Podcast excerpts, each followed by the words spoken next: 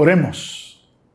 Bondadoso Padre, te pedimos que tal como acabamos de entonar, al examinar tu palabra podamos ver a Cristo, pero que también podamos escucharlo, que nos habla y que suple a nuestra necesidad. Y concédenos poner nuestra mirada solamente en ti. En el nombre de Jesús te lo pedimos. Amén y amén. Probablemente a usted le ha sucedido como a un servidor. Cuando uno está trabajando con algún tema, suele salirnos, como decimos los puertorriqueños, hasta en las sopas. Durante esta semana he estado mirando el texto bíblico, examinando el tema de la ansiedad. Y me ha salido por muchos lugares, en lecturas que no necesariamente tenían que ver con examinar el texto, me salía el tema de la ansiedad. Luego, participando de una de las conferencias que se presentaron en nuestra Asamblea General durante estos días, el tema era cómo la ansiedad afecta la tarea pastoral. Luego voy al Hospital San Pablo a visitar y nos subimos al elevador y uno de los empleados entra y comienza a comentar, esta pandemia no solo ha afectado la salud física del pueblo, también ha, afectado, decía él, la salud emocional. Todo el mundo decía, vive ansioso. Yo decía, ¿de cuántas maneras me va a recordar el Señor que necesariamente este es un tema del que tenemos que hablar y un tema al que tenemos que atender? La ansiedad es decía un autor que examinaba como una grieta, que si no se atiende, va a abrirse y eventualmente se va a colar toda el agua. Y si usted es de esas personas que al escuchar un tema enseguida comienza a pensar sobre ellos, si escucha a un servidor hablar de la grieta, usted se acuerda de que hay una grieta en su techo, de que hay que repararlo, bienvenido. Porque usted es uno de los que necesita escuchar lo que la palabra del Señor tiene que decirnos con respecto al tema de la ansiedad. De hecho, la ansiedad es un tema muy complejo. No nos vamos a referir hoy, según el texto, a la ansiedad como un sentimiento. Es este sentimiento que aflora cuando vamos a enfrentar una entrevista, cuando vamos a enfrentar a un público o cuando enfrentamos alguna situación momentánea. El tema de la ansiedad que Jesús atiende aquí no es el sentimiento de ansiedad que yo creo que todos experimentamos diariamente de una forma u otra. Jesús no se refiere al sentimiento de ansiedad. Jesús se refiere a la ansiedad como un estado que afecta nuestras decisiones, que afecta nuestras relaciones, que afecta la manera en que nosotros enfrentamos la vida. Hoy vamos a examinar este texto que queremos poner en su contexto. Es decir, ¿en qué contexto Jesús le enseña a sus discípulos acerca del manejo de la ansiedad? Sí, porque esta enseñanza de Jesús va dirigida a sus discípulos. Y cada vez que el Señor dirige su mirada a sus discípulos, usted tome en cuenta que esta enseñanza es para la iglesia, no es para el público común y corriente. ¿En qué contexto lo hace Jesús? Bueno, ha llegado donde él, un hermano o uno, o uno de dos hermanos, para pedirle a Jesús que sirva como juez para partir la herencia. Seguramente el hermano menor era el que hacía esto. Y Jesús le contestó, ¿quién me ha puesto a mí como juez? Como partidor de herencias. No miren las cosas de aquí, de la tierra. Le enseñó básicamente a este hombre y luego utiliza una parábola para ilustrar este principio. Y es la parábola del rico insensato, que comienza a pensar en el futuro y a decir, voy a derribar todos mis graneros, los voy a hacer nuevos para tener mucho, pero que mucho más, y llegar al punto en donde no tenga que preocuparme por el futuro.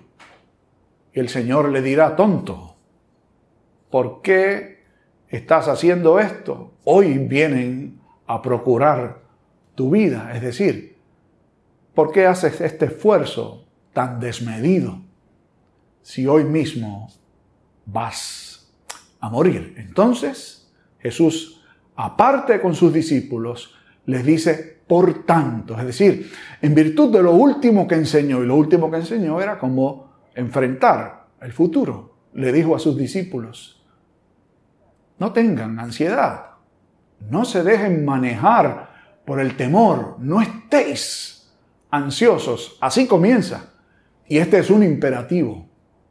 Jesús le ordena a sus discípulos a no responder de manera ansiosa a los retos del día presente.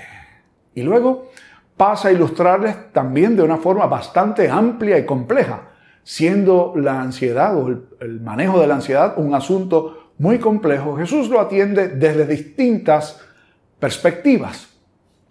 La primera de ellas es bastante sencilla. Luego de ordenar a sus discípulos que no respondan con ansiedad a los temores del día futuro, les dice, ¿acaso no es más importante la vida que el alimento? ¿Acaso no es más importante el cuerpo que el vestido? ¿Por qué entonces ustedes se afanan por qué van a comer? ¿O por qué van a vestir? Porque ciertamente la vida es más importante que el alimento. Y el cuerpo es más importante que el vestido. Aquí está el primer acercamiento que Jesús hace, que me parece que es bastante sencillo, como acabo de representar. ¿Por qué estar ansiosos por qué vamos a comer? ¿O por qué vamos a vestir? La vida es más importante y el cuerpo es más importante. Luego Jesús pasa a ilustrar este principio o esta verdad con dos ejemplos que ellos podían conocer muy claramente. Habla primero, en primer lugar de los cuervos, que representan a las aves en general, y luego va a hablar de los lirios del campo. En el caso de los cuervos, no siembran, no ciegan, no guardan en despensas o en graneros, aún así, nuestro Padre Celestial los alimenta. Y luego cuando habla de los lirios del campo, de igual forma Jesús dice, no trabajan, no hilan, es decir, no producen su propia vestimenta. ¿Y qué dice? Que Dios viste las hierbas del campo, obviamente representados allí los lirios también. ¿Cuál es la enseñanza fundamental aquí con estos dos? Que somos más importantes los creyentes delante de Dios.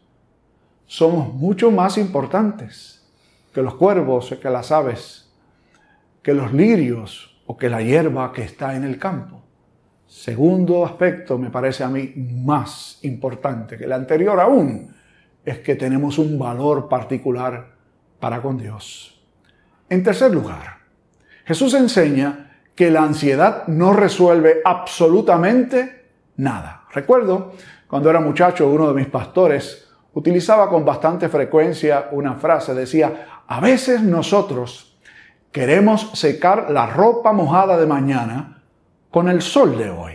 Repito, muchas veces queremos secar la ropa mojada de mañana con el sol de hoy. Y esto es justamente lo que Jesús acaba de enseñar. Usted puede secar la ropa de, mañana con el sol de hoy. Definitivamente no. Jesús dice, por más que respondamos con ansiedad, por más que en la noche querramos resolver los problemas del día de mañana, ¿usted resuelve alguno de ellos? Ciertamente ninguno. ¿Quién podrá, por mucho que se afane, añadir a su estatura un codo, que es una imagen realmente lo que Jesús está diciendo, porque un codo son como 18 pulgadas, es bastante. La ilustración es que ninguno de nosotros puede extender la vida más allá del tiempo que tiene programado con el ejercicio de ponerse ansioso. Así que la ansiedad, en tercer lugar, no resuelve absolutamente nada. Es decir, es un ejercicio vano. En cuarto lugar, Jesús le dice a sus discípulos, la gente del mundo, las gentes del mundo, hacen estas cosas. Se preocupan por qué van a comer y por qué van a vestir. Se preocupan por cómo van a resolver sus problemas del día de mañana. Pero vuestro Padre sabe de qué cosa tenéis necesidad. ¿Recuerda usted cuando su papá o su mamá, usted vivía con su papá y su mamá en su casa? Era un asunto de preocupación para usted siendo un niño o una niña. Saber qué iba a haber de comer, o si iba a haber algo de comer en la casa, o si iba a haber algo con lo que nos íbamos a vestir. ¿Por qué razón no nos inquietaba eso?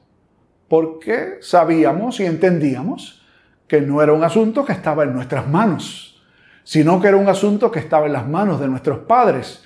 Y confiábamos ciegamente en que se iba a suplir. Y eso es justamente lo que Jesús le dice a sus discípulos y nos dice a nosotros, la iglesia, el día de hoy. ¿Por qué preocuparse? Si eres un hijo de Dios, ¿por qué estar ansioso si Dios sabe de qué cosa tenemos necesidad. Luego Jesús pasa a compartir lo que entendemos que es la segunda parte del antídoto contra la ansiedad. La primera parte es esto que hemos expuesto, esta enseñanza acerca de cuán vana, inútil y tonta es la respuesta nuestra de ansiedad frente a lo que no podemos controlar. Esta segunda parte del antídoto ofrece otros consejos de manera muy práctica y positiva. En primer lugar, no tengan temor. No tengan temor, no temáis. Es la orden que más veces se repite en toda la Sagrada Escritura. No aquí solamente. En todo el Antiguo Testamento. Dios hablando con sus líderes, con su pueblo, le repite vez tras vez, no temáis, lo cual no es una recomendación, no es un consejo, es una orden. Y aquí a los discípulos y a nosotros nos dice, no temáis. A muchos de nosotros tal vez nos cuesta mucho, pero que mucho, aceptar órdenes. Recuerdo que cuando nosotros criábamos a nuestra hija mayor, estábamos en el sur de California, allí servíamos a una comunidad en donde la mayor parte de los miembros provenían de México o de Centroamérica. Allá, cuando un padre o una madre se dirige a sus hijos, la respuesta de los chicos no es como la nuestra. Recuerdo que en aquella ocasión yo presencié eso. Estábamos en el salón de estar, el de comunidad eh, de la iglesia, entonces eh, llama a Shaira de un poco distante, la llama por su nombre, y ella respondió, ¿qué fue? Una señora mexicana que estaba al lado de ella la tomó por el hombro con mucho cariño, pero con mucha firmeza, le dijo, no se dice que fue, se dice mande. Mi hija la miró como debía haberla visto, yo estaba presenciando que está diciendo esta señora, porque no estamos acostumbrados en nuestra cultura nuestra de que cuando habla un superior entendemos que lo que nos está dando es una orden. Pensamos sencillamente que qué es lo que quiere. Y así creo que nos pasa muy frecuentemente con Dios. Cuando Él nos ordena algo, no lo tomamos como una orden, sino como una sugerencia o qué será lo que me viene a decir. Creo que es importante entender que cada vez que Dios nos ofrece órdenes no son negociables. Es algo a lo que debemos responder sencillamente en obediencia. No temáis. Hoy nos dice el Señor. ¿Qué más nos dice? Busquen primero el reino de Dios. Es decir, inviertan el orden de sus prioridades. Y yo te pregunto hoy, ¿Cuáles son tus prioridades? Quizás me vas a decir, Dios es primero para mí. Yo te invito a examinar. ¿Cuáles son tus pensamientos cotidianos? ¿Qué ocupa tu mente ordinariamente? ¿Qué voy a cocinar? ¿Cómo voy a resolver tal problema? ¿Tengo que reparar tal aparato que se me dañó? ¿Tengo que manejar tal asunto del trabajo? ¿Tengo que hacer? ¿Tengo que hacer? ¿Tengo que hacer? ¿Y cuándo te acordaste de buscar primero el reino de Dios? De ordinario creo que lo que hacemos es lo contrario. Ponemos nuestros asuntos primero y a Dios si acaso, lo consultamos a última hora o le decimos, Señor, ayúdame a resolver todo esto que tengo. Pero nuestra prioridad no es Dios, no es el reino de Dios, no son sus asuntos. Y de nuevo aquí viene otra orden de Jesús.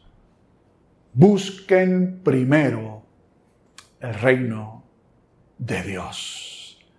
Que esa sea tu prioridad y que esa sea mi prioridad.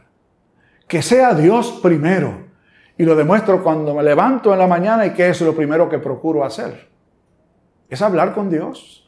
Es tener un tiempo para escuchar cómo Dios me habla examinando un texto de la Sagrada Escritura. ¿O es mi preocupación tan pronto me levanto, agarrar el celular y ver cuáles son las noticias? ¿O qué me tienen que decir? o quién cumple años, o quién hizo esto, o quién hizo aquello, o lo otro.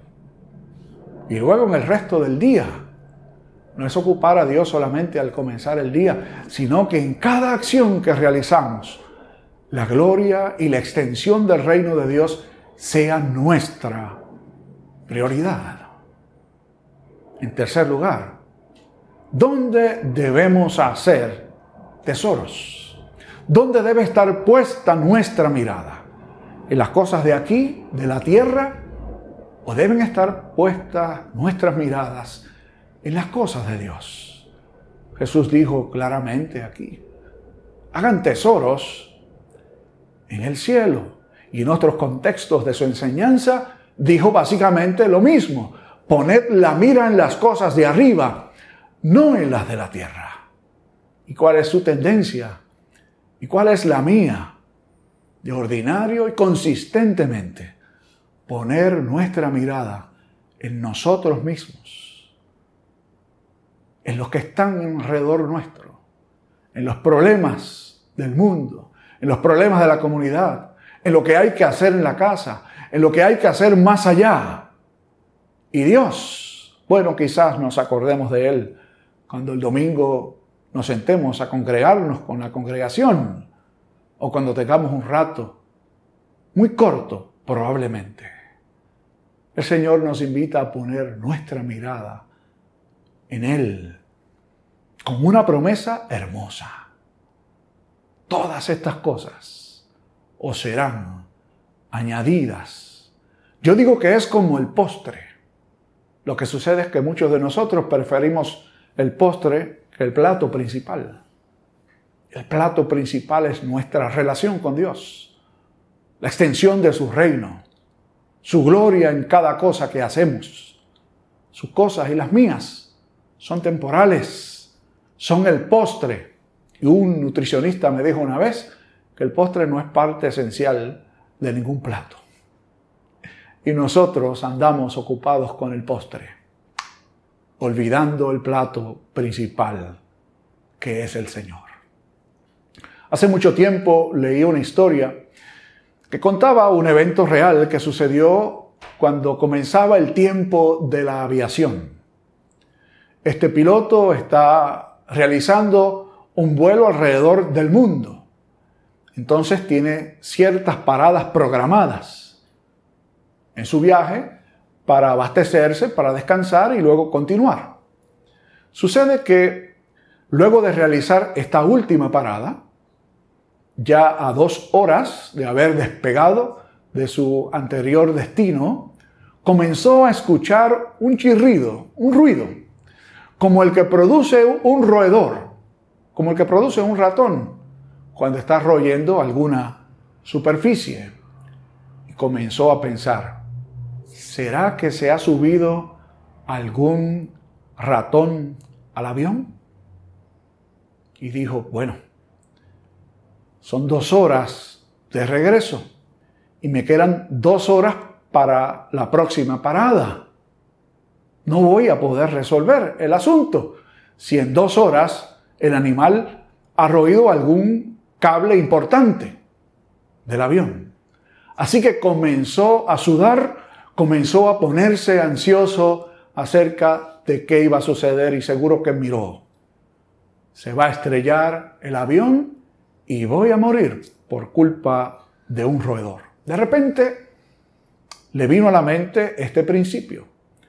Los roedores están hechos para vivir en la tierra y debajo de la tierra.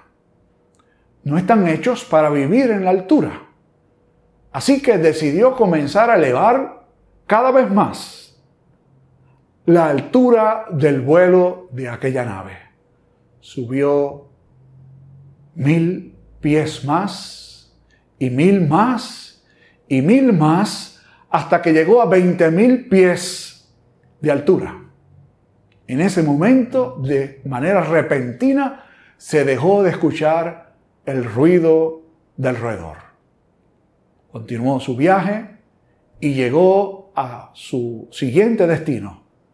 Se detuvo, miró con cuidado y efectivamente allí encontró a un ratón ya muerto. ¿Qué tiene que decirnos esto a nosotros? Seguro que cuando escuchamos el ruido de un roedor nos puede pasar como aquel aviador. ¿Qué voy a hacer? Me voy a morir aquí. No voy a poder ver a mis hijos, no voy a poder completar la misión. Esa es una opción. Dejarse dominar por el miedo y por la ansiedad. O elevar nuestra altura hasta el Señor donde el temor y la ansiedad no tienen lugar para anidar. Esa es la invitación que yo les hago, pero esta es la orden que el Señor nos hace hoy. Busquen ustedes el reino de Dios y todas estas cosas os serán añadidas. Que así nos ayude el Señor. Oramos. Misericordioso Dios, Padre amante, gracias, porque tú nos conoces, tú nos entiendes, pero también gracias, porque no nos quieres dejar tal cual somos, sino que quieres operar cambios y transformaciones en nosotros. Gracias por tu palabra que nos habla de manera tan clara y contundente, por las órdenes de Jesús de no tener temor, no tener ansiedad, contemplar sus ejemplos. Somos más valiosos para ti que cualquier ave, que cualquier hierba del campo. Los demás se preocupan, los que no te conocen, pero los que tenemos, te tenemos por Padre, no tenemos razón para temer. El temor, la ansiedad no resuelve absolutamente nada. Ayúdanos a volver a oír tu voz, que nos repite, no temáis, no estéis ansiosos. Busquen primero el reino de Dios, todas las demás cosas serán añadidas. Poned la mira en las cosas de arriba y danos paz en nuestros corazones cuando te obedecemos. En Cristo Jesús. Amén y amén.